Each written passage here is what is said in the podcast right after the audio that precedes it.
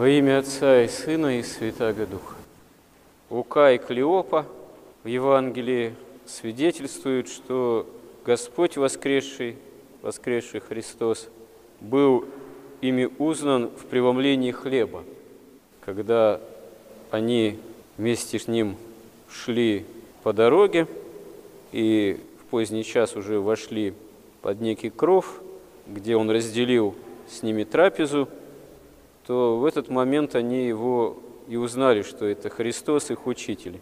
А до этого момента их глаза, их зрение было так сокрыто тайно явившегося Господа, что это Он Сам.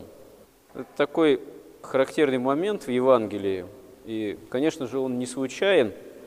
Это есть свидетельство не просто о воскресении Христовом, о этом великом чуде победы над смертью, а это есть свидетельство о именно евхаристической природе Церкви, о том, что в основе образа, способа, если так можно сказать, восприятия спасения, познания Христа, это лежит именно Евхаристия, литургия, причащение, трапеза, приобщение к Богу через Его трапезу, через Его пир духовный, в котором Он, в общем-то, фактически дарует себя в пищу. Это действительно великая такая премудрость Божия, великое таинство нашего спасения, потому что, кратко говоря, основа спасения, основа жизни вечной – это общение с Богом. Общение с Богом прямое, непосредственное, полнота этого общения.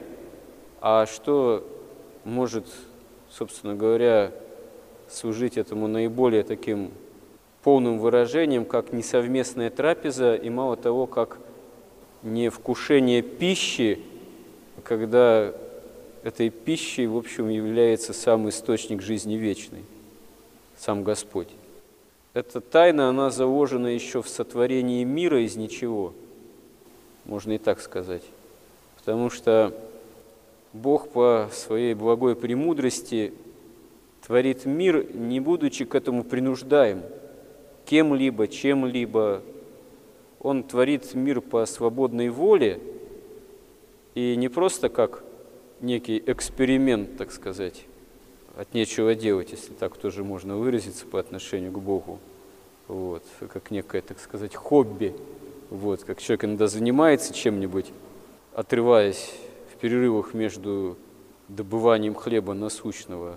Кто там в шахматы играет, кто в фитнес ходит, в спорт там какой-нибудь, кто на рыбалку, кто на охоту, кто просто с баллоном пива, так сказать, перед телевизором лежит. К Богу эти все человеческие, скажем так, мотивы поведения или немощи даже, они никак не применимы. Господь творит мир по любви, по свободе. И творит мир не просто так, действительно, а Он участвует, разделяет судьбы этого мира, причем разделяет судьбы этого мира, участвует в спасении человека, который, поскольку тоже наделен свободной волей, отпадает от Бога, от общения с Богом. А отпасть от общения с Богом и получается отпасть в сень смертную, в грех, в страсти, в страдания, болезни, в умирание, в опасность вечного отлучения от Бога, что хуже, как говорится, физического умирания оказывается опасностью вечной погибели, адом. Чего еще хуже-то?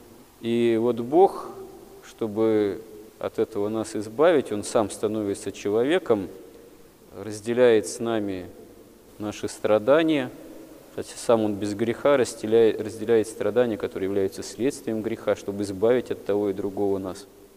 И когда уже это все вот происходит, воскресение Христово осуществляется, Господь дарует нам возможность этого восприятия всего, спасения, то есть, через э, познание Его в общении с Ним.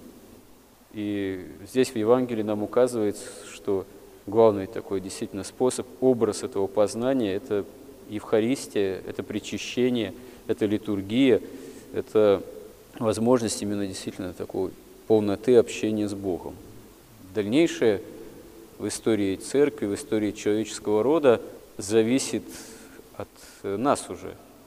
Бог, конечно же, не устраняется от промысла, но он уже, можно сказать, основное, самое основное, общее, он уже совершил благодаря своему воплощению, голговской жертве, воскресению. Теперь он промышляет, можно сказать, о каждом из нас, о каждом отдельном человеке, все э, так устраивая, чтобы человек находил это общение, чтобы не забывал об этом общении. Иногда в общих масштабах исторических это принимает формы такие драматические достаточно, и даже катастрофические, можно и так сказать, там революция 17 -го года наша, это же, она в себя много в чего включает, но она же включает и уничтожение святынь, сокрушение храмов, но в этой катастрофе на самом деле ведь э, не только просто попущение Божие, а вина самого человека, вина самого народа, русского, русской там интеллигенции в том числе, образованного тоже свое.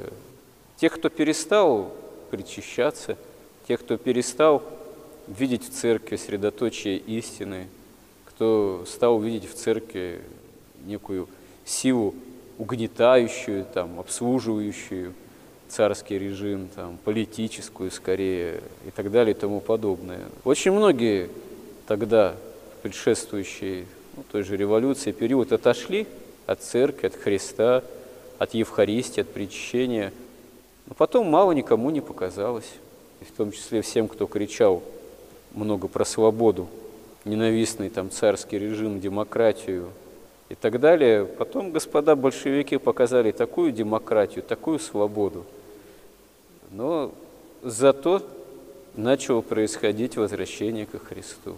Да, это история тяжелая, можно сказать, и кровавая, но Господь, попуская это все, знает, что истина, в чем, можно сказать, истинность происходящего.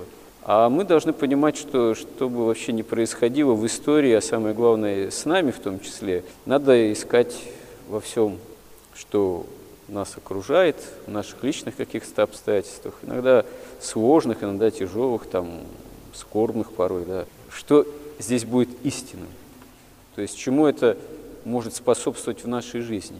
Если мы себя поведем так, что это будет способствовать общению, обретению общения с Богом, большего, в совершенстве, можно сказать, этого общения, через покаяние, через познание собственных немощей, грехов, но через именно такое стремление ко Христу, вот, и в Евхаристии тоже, и в причащении. Здесь сделание в количестве вычитанных канонов и дисциплине поста только, а именно в том, чему мы учимся на самом деле. Поступать ли по любви, прощать ли, исполнять ли, стремиться к исполнению заповедей, вообще действительно находим ли мы большую полноту общения со Христом. Действительно ли это стремление для нас является головой угла руководствующим. Господи, помоги нам в этом. Аминь.